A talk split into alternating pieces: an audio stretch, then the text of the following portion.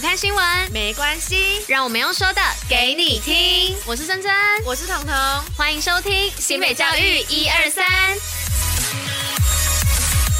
Hello，大家午安，我是珍珍，我是彤。今天是十月十三号，礼拜四。接下来要与大家一同分享的是新北教育新闻的第一百二十六集。那最后一样有活动分享跟小常识，在准时收听之外，还是要记得戴口罩，勤洗手，共同防疫。今天是个在家睡觉的天气，非常适合。大家看起来都懒洋洋的。太冷了啦！我跟你讲，现在还只是刚入冬而已，现在根本就还不算冷，等到真正冷的时候，才是真正开心的时候。我是喜欢很冷很冷的那种人。应该是要说这种天气比较会不知道要怎么穿衣服哦，就比较舒爽一点啊。对，像我今天就在考虑说，我到底要穿长袖还是短袖加一个外套。你看，像我这种人就不用担心，我 always 是穿长袖吗？我可以穿长袖，我就穿长袖。我是一个不太喜欢穿短袖的人，哦、呃，因为我很怕热。哦，我是因为我很怕晒黑啦，所以我就，啊，对对对，所以我一年四季都几乎可以穿长袖的时候我都穿长袖，但不是因为我爱睡，所以怕晒黑，是因为我真的。太容易晒黑了，oh. 可是人家都说嘛，一白呃一白遮三丑，所以没有人会希望，哎、欸，有人会希望自己是黑，但我就不希望自己是黑的，对的，所以嗯，我就觉得我还是比较适合白一点，要防晒。但为了要分享这个每天的教育新闻给大家，嗯，所以我们还是得乖乖的坐在这里报新闻，不能睡觉。Oh, 对，所以呢，就赶快进入今天新闻的部分吧。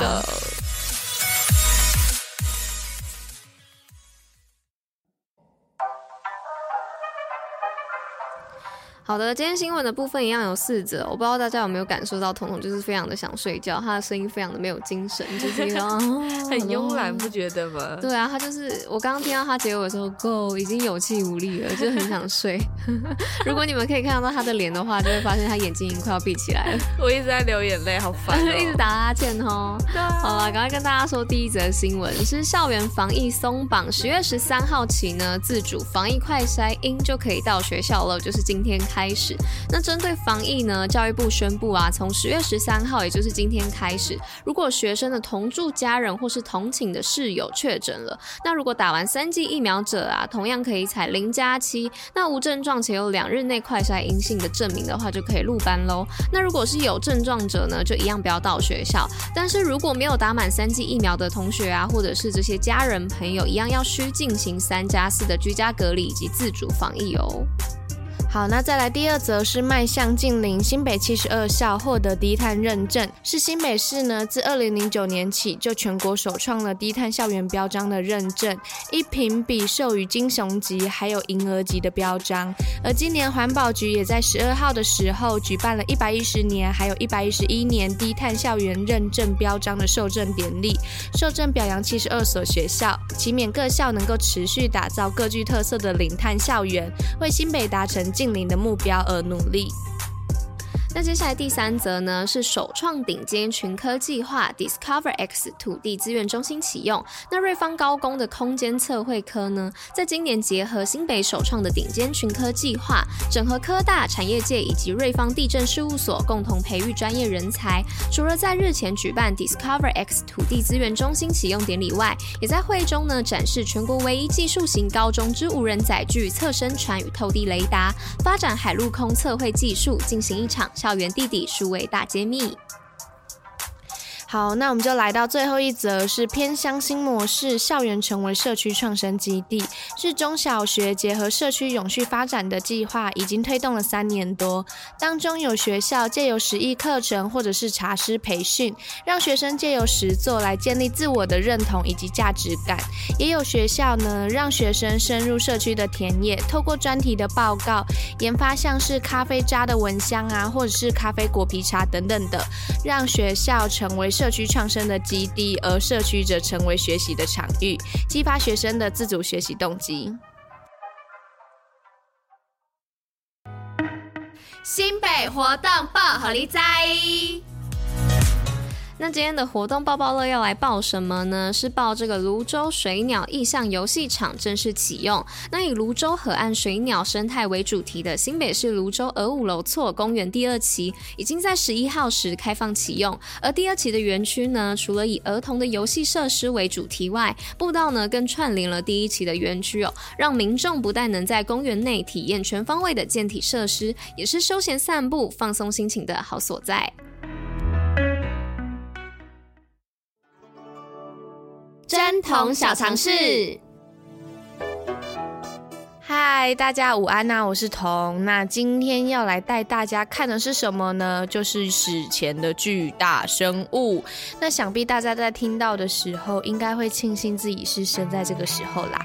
所以呢，我们今天要介绍的就是荣登远古十大灭绝物种之一的其中一个，就是远古蜈蚣。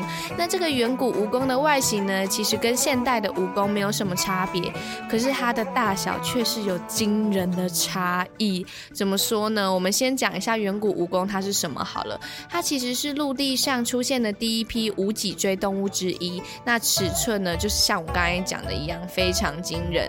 它的长度可以高达两百五十九公分，那想必就是已经比一个成年人高出很多了。那它的宽呢，也就是从它的右脚量到它的左脚这样的宽度，大概有两百六十公分。那放在现在这个体型，应该会吓。很多人呐、啊，就像是很多怕蜈蚣的人。那这些远古蜈蚣的食物呢，主要是依靠吞噬植物啊，还有小型的动物等等作为它的主食。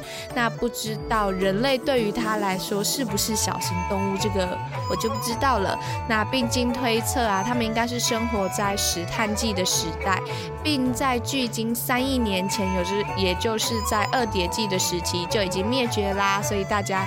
可以不用担心。在彤彤跟大家分享这个故事的时候，我我就在想说，这个两百多公分，在我们现在在录音室的这个桌子，哇，超级无敌大，哎、欸，好可怕哦！如果是我，我就会觉得很可怕，因为我是一个很怕蛇的人。嗯、其实我不怕蜈蚣，嗯、因为蜈蚣小小的嘛，然后它又就是，嗯、但我怕蛇是因为蛇长长的，然后我之前有被蛇吓过。嗯、如果蜈蚣真的这么大只的话，那就很像是一只蛇，可怕。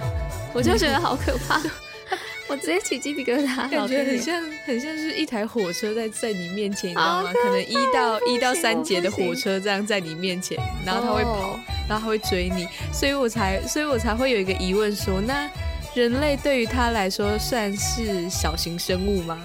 因为它的主食是。很可怕，好可怕！好，赶快跳过，跳过结尾，结尾，结尾。好，那以上就是今天为大家分享的内容，还有惊人的小尝试。Oh my God！那新北教育最用心，我们明天见，大家拜拜，拜拜。